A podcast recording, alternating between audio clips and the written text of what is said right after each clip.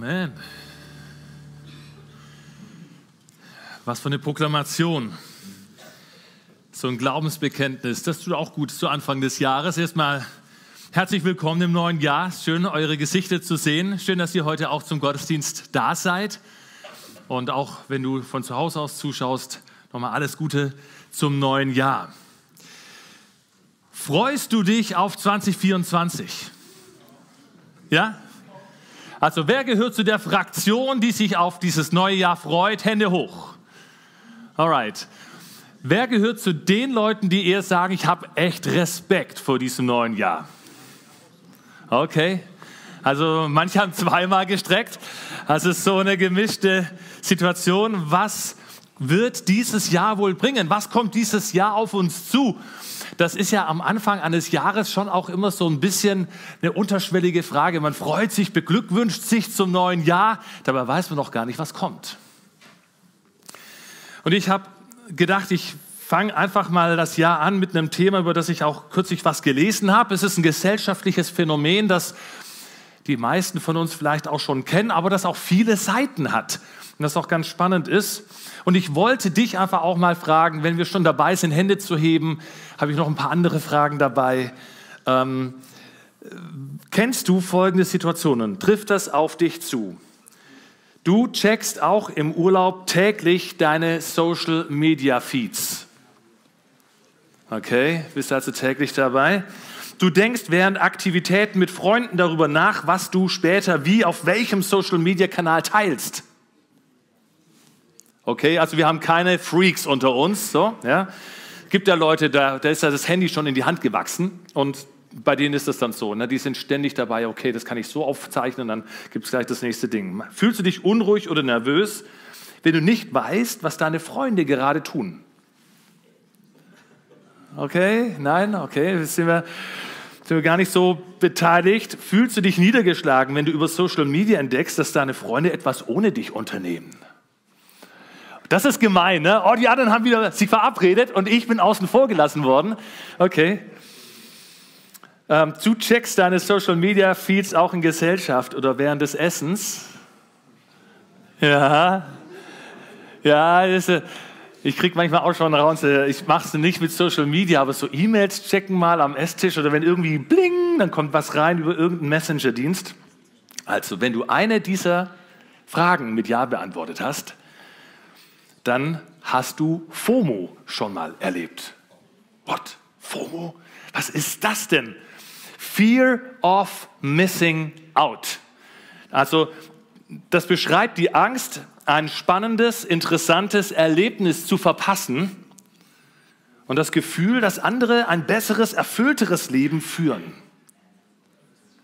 Ja, andere führen ein besseres und erfüllteres Leben. Und ich verpasse was. Und ich bin ständig da, dabei, irgendwie zu gucken. Und verbunden damit ist das Bemühen, eben permanent mit anderen digital in Verbindung zu bleiben, um zu erfahren, was sie tun.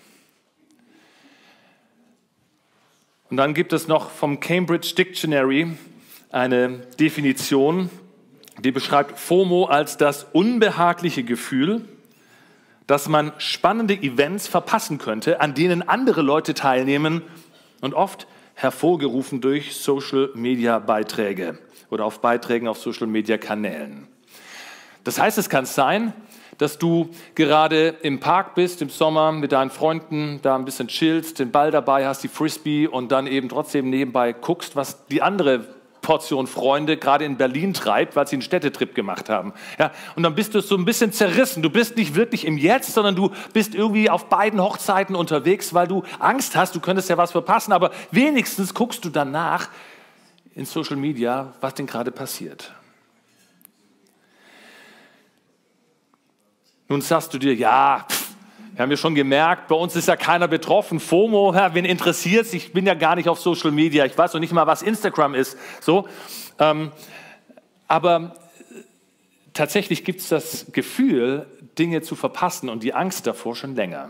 Das ist zwar jetzt durch die ganzen Social-Media-Geschichten wirklich prominent geworden, betrifft natürlich auch eher die jüngere Generation, aber ey, es hat sich massiv verbreitet. Ja? Also es ist ja auch erst möglich, seitdem Facebook, Instagram, Snapchat und Co existieren. Und es ist so leicht geworden, so einen Blick in das Leben der anderen zu werfen. Es wird ja förmlich präsentiert. Und dann guckst du permanent rein, Millionen von Menschen berichten, was sie gerade tun. Und dann kriegst du Einsicht in ihren vermeintlich perfekten Alltag, in ihren Erfolg, in das, was sie gerade wieder zu feiern haben. Und das ist verantwortlich dafür, dass bei dir dieses dumpfe Gefühl zurückbleibt, was zu verpassen. Oder vielleicht doch den falschen Job zu haben oder die falsche Freizeitgestaltung. Und dieses Gefühl, ja, das wird vielleicht dadurch ein bisschen abgeschwächt, dass du eben ständig guckst. Was läuft denn da bei den anderen? Dass du ständig guckst, was treiben die, weil es gibt dir so ein bisschen das Gefühl, dabei zu sein. Und wie gesagt, die Angst, etwas zu verpassen, kann jeden von uns treffen, ob du nun Social Media hast oder nicht. Früher hieß es ja, das Prestige, ne? der Nachbar fährt Benz ja, und ich nur VW, keine Ahnung. Oder ein Japaner. So. Ja, so, so diese Vergleiche, die kennen wir ja auch. Ne? Und dann im Vergleich schlechter abzuschneiden, ja, das will keiner von uns eigentlich. Komme ich gleich nochmal drauf. Wir sind insbesondere dann anfällig für die Angst, etwas zu verpassen, wenn wir ohnehin schon unzufrieden sind mit unserem Leben. Ist dir das schon mal aufgefallen? Dir geht es schon schlecht und dann sind die anderen noch besser.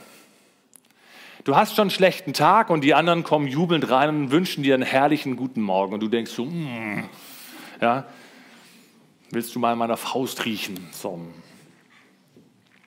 und die Fear of Missing Out, diese Angst, was zu verpassen, ist ein Verstärker. Wenn du schon unzufrieden bist, dann verstärkt es dein Gefühl, doch noch am schlechteren Ende zu sein. Und wisst ihr was? Die ganze Werbeindustrie macht sich das ja zunutze. Ja? Erst, also erst schaffen sie Unzufriedenheit bei uns, weil sie sagen, wir haben ein ganz tolles Produkt, das müsstest du eigentlich haben. Du denkst, ja, das müsste ich eigentlich haben. So, ja? Und dann, dann geben sie dir ähm, eine Gelegenheit, dieses Produkt zu kaufen, sagen, ja, ich will kaufen. Und dann sagen sie, aber nur limitiert. Ja, die ersten 100 Anrufer kriegen zusätzlich noch und so weiter. Ja, ihr kennt das. Wer, wer schaut QVC von euch? Ah, es outet sich jemand. Okay, ja, so diese ganzen Verkaufschannel haben ja genau damit Geld gemacht. Ja, ich habe hier limitierte Anzahl oder limitierte Ausgabe und das super Produkt und dann geben sie mit, mit Countdowns jetzt noch sechs Stunden verfügbar, heute noch 20 Prozent. Kennt ihr diese E-Mails? Und du hast immer dann so das Gefühl, ja stimmt eigentlich, jetzt könnte ich noch ein Schnäppchen machen und wenn ich es nicht mache, verpasse ich was. Äh, ihr kauft nicht online ein, glaube ich, oder? Ja, ich weiß auch nicht. Also diese, dieser ganze Anreiz. Und ich verwende also FOMO tatsächlich eher in dieser breiten, in dieser breiten Definition. Also die grundsätzliche Angst, was im Leben zu verpassen. Und wir können uns leicht vorstellen, dass FOMO keine positiven Auswirkungen auf unser Leben hat. Ständig so von dieser Angst getrieben zu sein, was zu verpassen, ich glaube nicht, dass das die Lebensqualität steigert. Und das ist sogar in Studien nachgewiesen worden. Die Beeinträchtigungen, die durch FOMO entstehen können, reichen von innerer Unruhe zu Konzentrationsstörungen und Schlafproblemen. Es gibt Leute, die schauen nachts dann in ihre Social Media Feeds, um zu gucken, was die anderen machen, anstatt zu schlafen. So bis hin zu depressiven Verstimmungen und Stress oder sogar psychosomatischen Beschwerden wie Kopfschmerzen und Schweißausbrüche. Alright, und ich will heute mit euch über dieses Thema sprechen, um euch das zu ersparen, okay? Also wir sprechen darüber, wie wir so ein neues Jahr angehen können, mit all den Möglichkeiten und all den Herausforderungen, die vor uns liegen, ohne dass bei uns Kopfschmerzen und Schweißausbrüche entstehen. Einverstanden? Ja, ist vielleicht kein ganz schlechtes Ziel. Dieses neue Jahr, das bietet ja viele Möglichkeiten, was zu verpassen.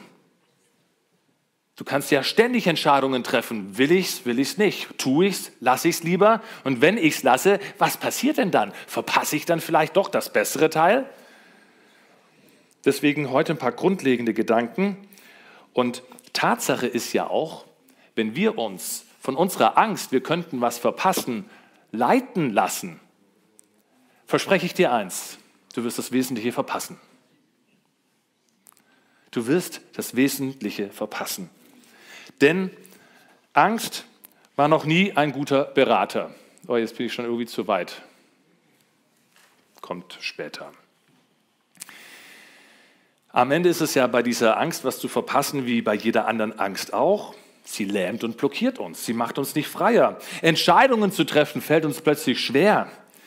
Ja, und dann haben wir auch immer noch das Problem, dass Entscheidungen dummerweise immer exklusiv sind, nicht inklusiv. Entscheidungen grenzen die andere Möglichkeit aus.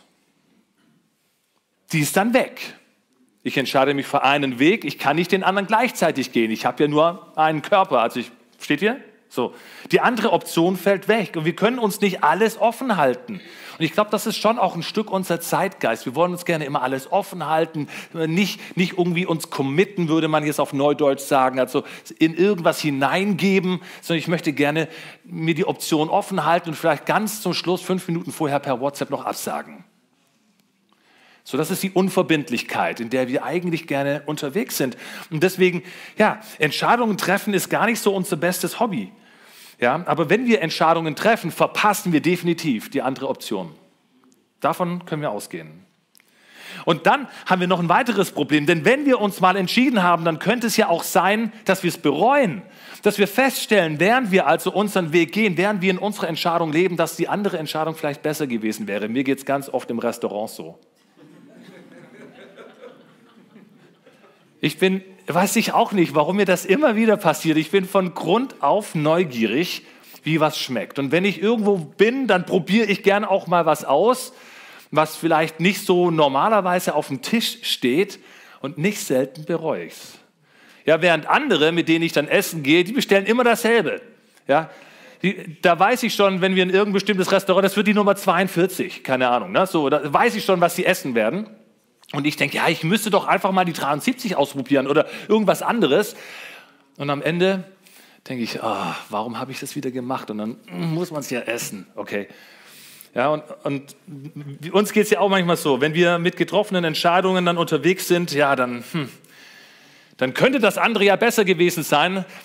Bei unseren Lebensentscheidungen werden wir es dummerweise nie wissen. Im Restaurant weiß ich es dann schon. So, dann sehe ich, hey, das sieht echt lecker aus. Aber na gut, ist nicht auf meinem Teller. Wie auch immer du dein Leben gestaltest, die Angst, was zu verpassen, war noch nie ein guter Berater. Okay? Jetzt können wir natürlich sagen, ja, komm, das ganze Thema mit der FOMO und, und Social Media, das ist jetzt eine relativ schwache Angst. Das stimmt. Und es gibt auch viele gute, ganz sachliche Ansätze, das Thema in den Griff zu bekommen und diesem Phänomen auch entgegenzutreten. Und ich spreche ja heute mit Menschen, die mit Gott rechnen. Wir haben also gerade als Christen, als Menschen, die mit Gott rechnen, noch zusätzliche Optionen. Und da kommt jetzt dieser Bibelvers ins Spiel, den ihr auch gerade schon gesehen habt aus Philippa 4. Ich lese da die Verse 6 und 7. Macht euch keine Sorgen. Ihr dürft in jeder Lage zu Gott beten. Sagt ihm, was euch fehlt und dankt ihm. Dann wird Gottes Friede, der all unser Verstehen übersteigt, eure Herzen und Gedanken bewahren, weil wir mit Jesus Christus verbunden sind oder ihr mit Jesus Christus verbunden seid. Ich finde, das ist schon mal so eine ganz gute Grundhaltung. Hey, mach dir doch keine Sorgen. Spar dir deine Sorgen. Mach dir nicht so einen Stress. Da fängt schon mal an. Also wir haben ja noch mal eine ganz andere Option. Es gibt auch gute andere Wege, sich auch von FOMO fernzuhalten, im Sinne von, mach doch das Handy mal aus, leg's mal weg, schau nicht ständig rein, hab gute Freunde und so weiter. Ganz normale Sachen, kann jeder machen. Aber wir als Kinder Gottes haben noch eine viel bessere Option. Und das ist, wir sorgen uns nicht, weil wir mit Christus verbunden sind. Und wir sind dankbar, dass er unser Gebet hört. Und so sagt es ja Petrus auch, alles, was euch Sorge bereitet, werft auf ihn, er trägt Sorge für euch. Zerbrecht euch nicht Gottes Kopf, ja? Er sorgt für dich. Er ist am Start. Wir wissen also aus der Bibel, dass die väterliche Seite Gottes uns geben möchte, was wir brauchen.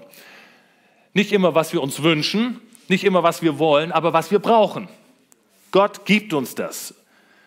Und Gott, ihr Lieben, wird uns niemals helfen, beide Optionen zu bekommen oder beide Wege einer Entscheidung zu erleben. Aber wenn wir ihm vertrauen, dann hilft es uns einfach zu akzeptieren, dass es okay ist. Wir werden haben, was wir brauchen. Und es wird okay sein und es hat Lebensqualität.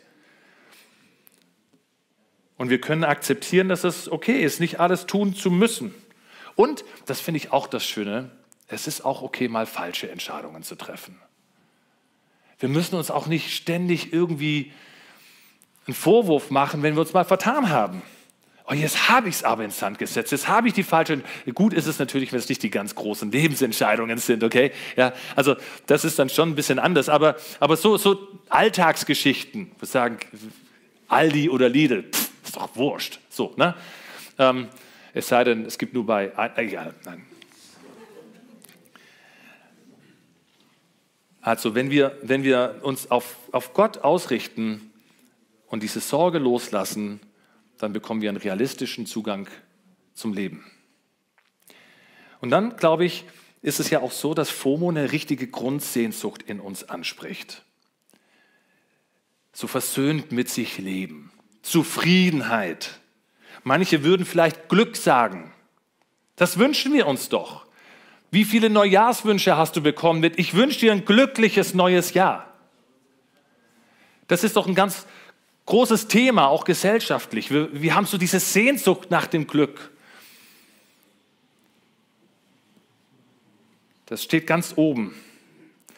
Und dann frage ich mich, wovon leite ich denn eigentlich mein Glück ab? Weißt du das von dir? Wann darfst du denn zufrieden sein?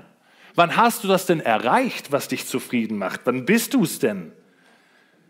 Was ist Glück für dich?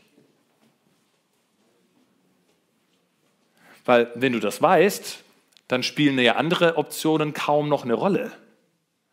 Aber wenn du immer unsicher bist und das Glück jagst, überall da, wo vielleicht irgendwer gerade was wedelt und sagt, hier ist das Glück oder da ist das Glück, und dann bist du ständig am, am Gucken, was dich zufriedenstellt, wo du dann deine innere Ruhe findest.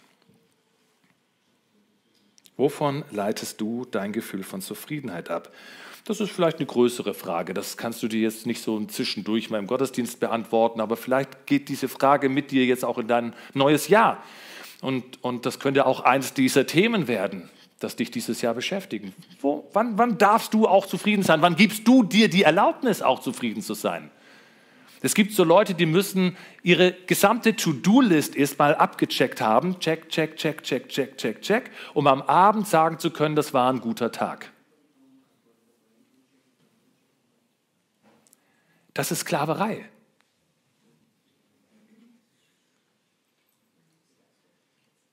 Erst dann geben sie sich die Erlaubnis zu sagen, es war ein guter Tag. Boah, das ist doch keine Lebensqualität.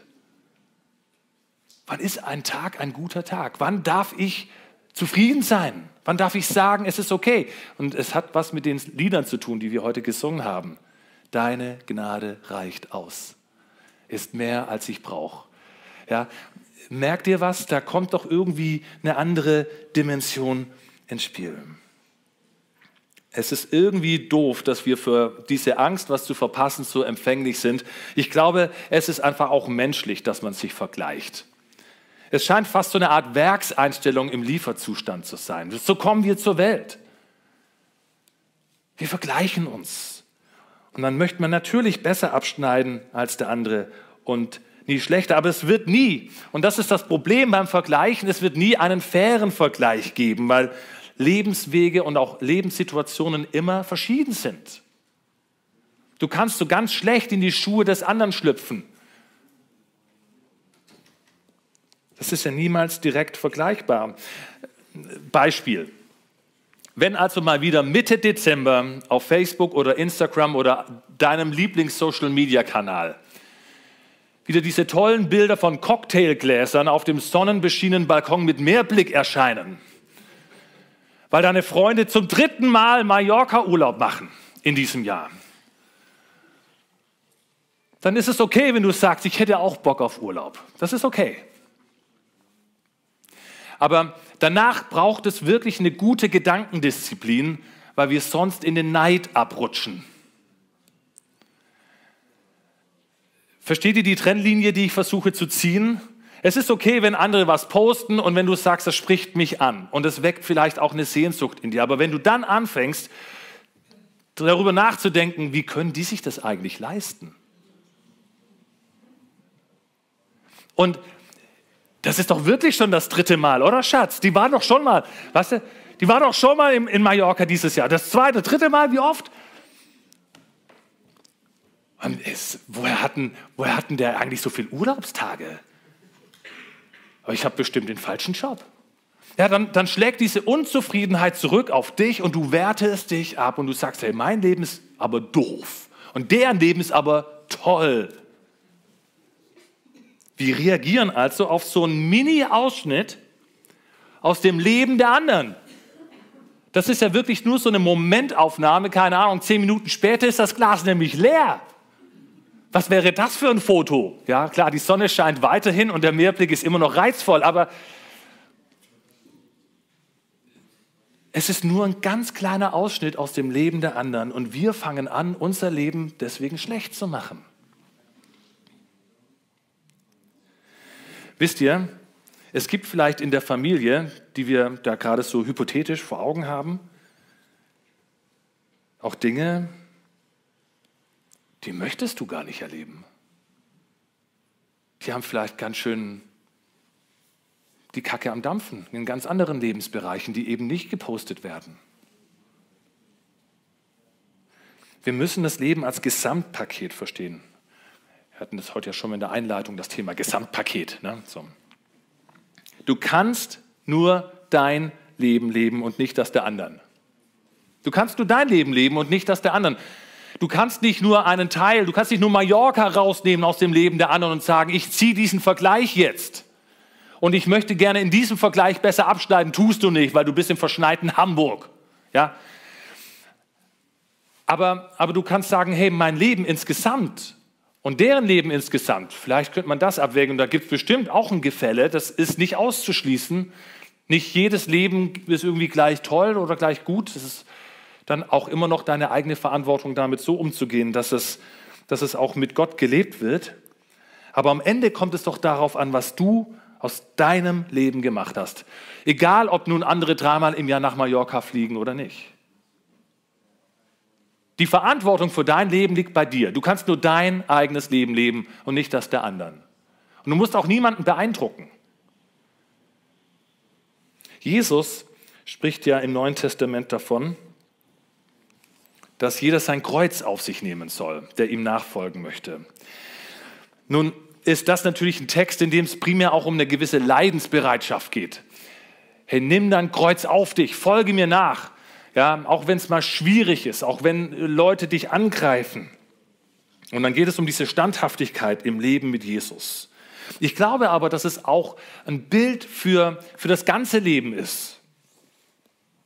Ein Ja zu dem Weg, den Jesus mit einem einschlägt. Ich nehme mein Kreuz auf mich, bedeutet, ich sage Ja zu dem Weg, den Jesus mit mir einschlägt.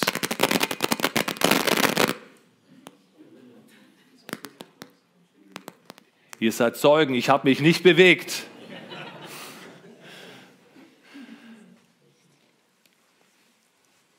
Und ich habe eine kleine Geschichte, eine Legende aus dem Mittelalter berichtet, wie Gott einmal Erbarmen hatte mit einem Menschen, der sich über sein zu schweres Kreuz beklagte. Haben wir ja vielleicht auch manchmal. Und dann führte Gott ihn in einen Raum, wo all die Kreuze der Menschen aufgestellt waren und sagte zu ihm, such dir eins aus. Here you go. Und der Mensch machte sich auf die Suche und dann sah er ein ganz dünnes, aber dafür war es länger und größer. Er sah aber auch ein kleines, aber als er es aufheben wollte, war es schwer wie Blei. Und dann sah er eins, das gefiel ihm.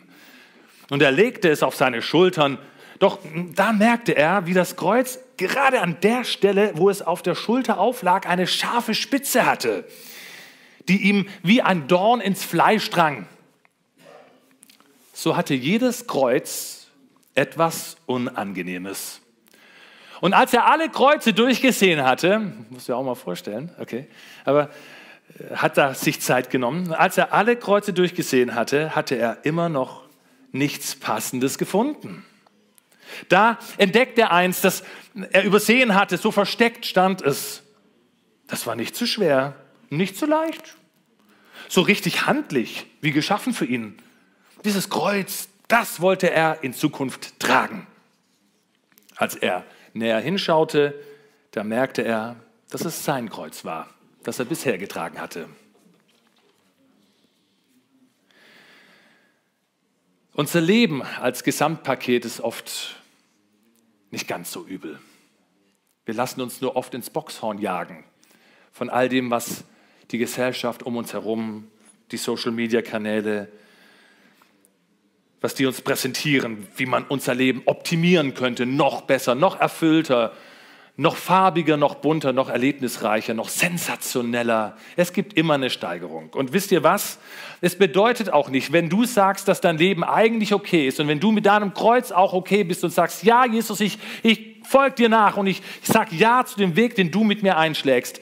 Das bedeutet trotzdem nicht, dass du am Anfang eines Jahres sagen und hinnehmen musst, dass es so ist, wie es ist. Du darfst trotzdem die Veränderung wünschen. Der Wunsch nach Veränderung ist keine Sünde. Wir dürfen auch am Anfang eines Jahres uns die Dinge anschauen, die vielleicht suboptimal sind. Wir müssen nicht sanktionieren, was schlecht läuft. Wir müssen nicht sagen, so bin ich halt. So hat der Herr mich geschaffen. Deswegen gibt es keine Veränderung. Das wäre eine Lüge. Ein Jahresanfang ist definitiv eine Gelegenheit, das zum Thema zu machen und sich zum Beispiel mal entsprechende Ziele zu setzen. Ich weiß nicht, hat jemand von euch sowas mit guten Vorsätzen fürs neue Jahr? Ist das so euer Ding? Wer ist dabei? Gute Vorsätze fürs neue Jahr, Hände hoch. Okay. Wer sagt, ich lasse das Jahr kommen und ich schaue mal, wie es läuft? Hände hoch. Okay. So, nix Pickles.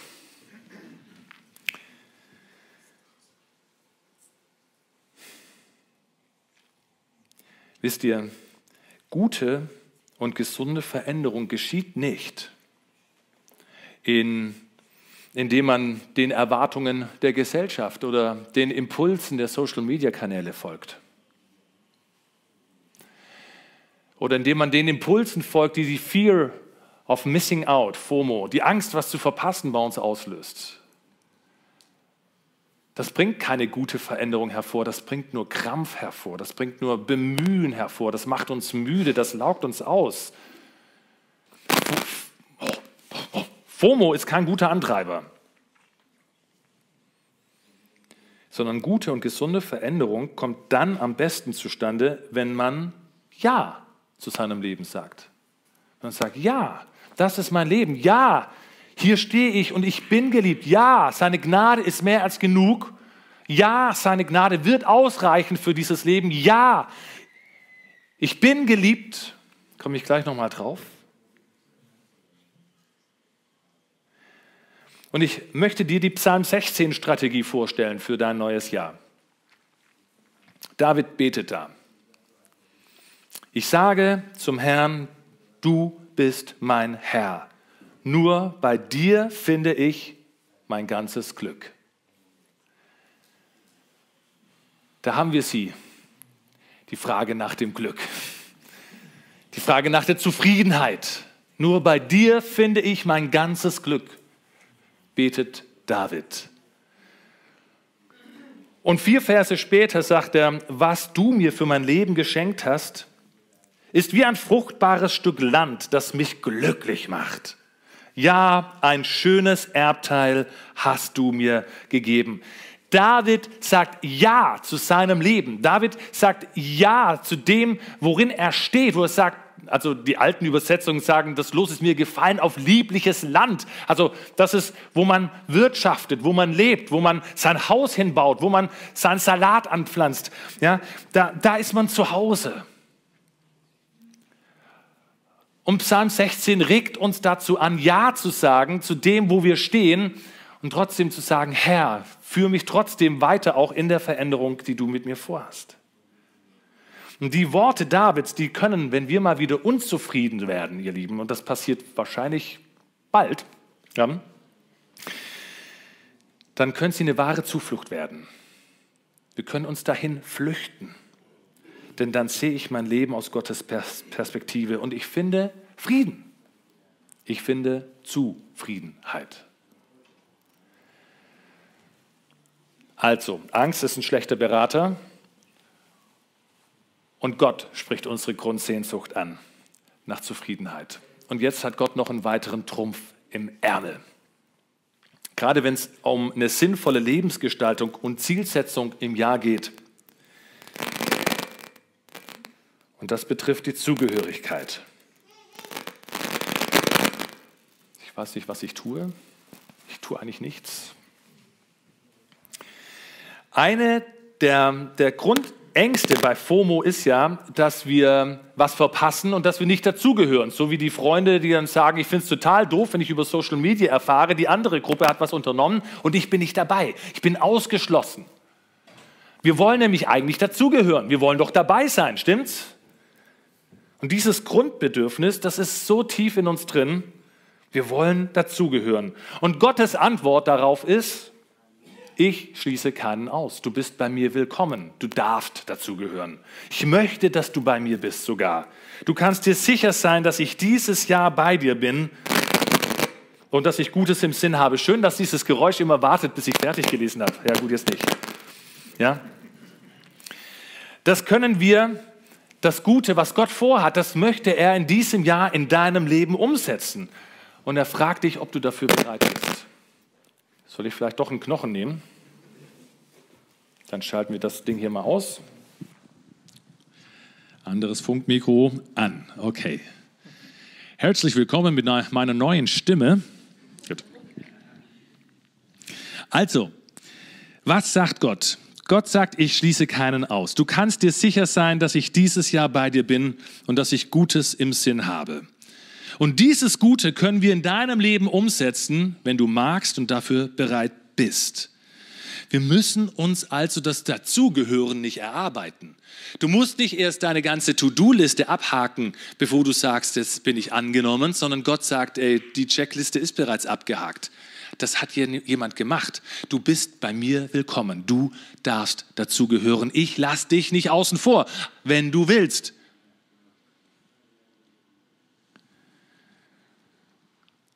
Und wenn überhaupt, habe ich mir gedacht, wenn überhaupt Angst, etwas zu verpassen, wenn überhaupt FOMO, dann wenigstens nicht für die Dinge, die so flüchtig und so vergänglich sind wie das, was wir in unseren Social-Media-Kanälen finden. Das ist ja in drei Tagen schon wieder alt. Sondern da wäre es doch eine segensreiche Priorität, die Dinge, die Gottes Geist in unserem Leben ansprechen und verändern möchte, nicht zu verpassen. Wäre das vielleicht ein bisschen eine andere Prioritätensetzung? Nicht zu verpassen, was Gott vorhat in diesem Jahr, dass wir ihn doch auch mal fragen, was hast du eigentlich vor mit mir in diesem Jahr? Wir machen ja schon gerne Selbstpläne. Also wenn, äh, aber eigentlich nein. Selbst dann ist Angst, was zu verpassen, nicht gut. Es bringt uns nur auf den Punkt, dass wir sagen, was wir wollen. Wir wollen das nicht verpassen, was Gott mit uns vorhat. Aber es soll auch nicht aus Angst geschehen, sondern Gott hat andere Wege. Er macht es nämlich mit Liebe. Passend zur Jahreslosung übrigens, die wir ja schon äh, gehört haben. Alles, was er tut, tut in Liebe. Nichts anderes möchte Gott von uns. Möchte, dass wir das, was wir tun, aus Liebe zu ihm tun. Dass wir das, was wir leben, aus Liebe zu ihm leben dass er in dieser Art und Weise unser Leben prägt und führt. Und weil es so schön ist, habe ich zum Abschluss diese Verse aus 1. Johannes 4, die ich mit euch lesen möchte.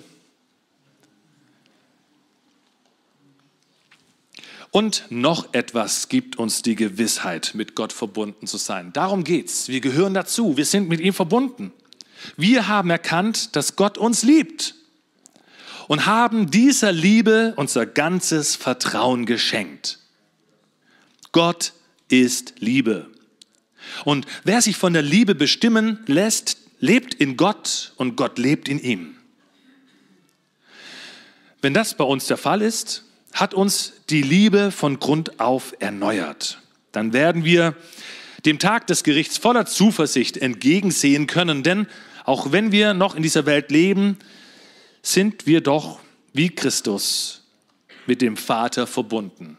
Hier ist diese Zusammengehörigkeit nochmal so schön beschrieben. Wir gehören dazu. Keine Angst, ausgeschlossen zu werden oder liegen, an der Seite liegen gelassen zu werden. Gott nimmt dich mit. Wir sind verbunden mit ihm. Und hier kommt das andere. Wo die Liebe regiert, hat die Angst keinen Platz. Keine Angst. Gottes vollkommene Liebe vertreibt jede Angst. Angst hat man nämlich dann, wenn man mit einer Strafe rechnen muss oder damit, dass man es verpasst. Wer sich also noch vor dem Gericht fürchtet, bei dem ist die Liebe noch nicht zum vollen Durchbruch gekommen. Der tiefste Grund für unsere Zuversicht liegt in Gottes Liebe zu uns. Wir lieben, weil er uns zuerst geliebt hat. Ist das nicht ein toller Text, der nochmal so auf den Punkt bringt, wie Gott uns führen möchte? Und gerade wenn wir auch Abendmahl feiern und seine Liebe für uns sehen, ganz handgreiflich, im Brot, im Wein, wo wir spüren, er hat uns so geliebt, dass wir heute hier Brot brechen und an ihn denken, an das, was er für uns getan hat. Und dann können wir doch auch Ja sagen zu dem Weg, den er mit uns einschlägt, wo wir Ja sagen zu dem Kreuz, das wir möglicherweise empfinden, auch manchmal als belastend, das jeder von uns trägt. Und da liegt auch die Angstfreiheit. Wir haben hier Zufriedenheit, wir haben Verbundenheit, wir haben Angstfreiheit. Wenn wir uns also an Gott halten, hat FOMO keine Chance, stimmt's? Keine Chance. Ich finde, dieser Text spricht so schön für sich. So soll es sein. Amen, ihr Lieben. Ich wünsche euch ein richtig, richtig gutes neues Jahr. Seid gesegnet. Amen.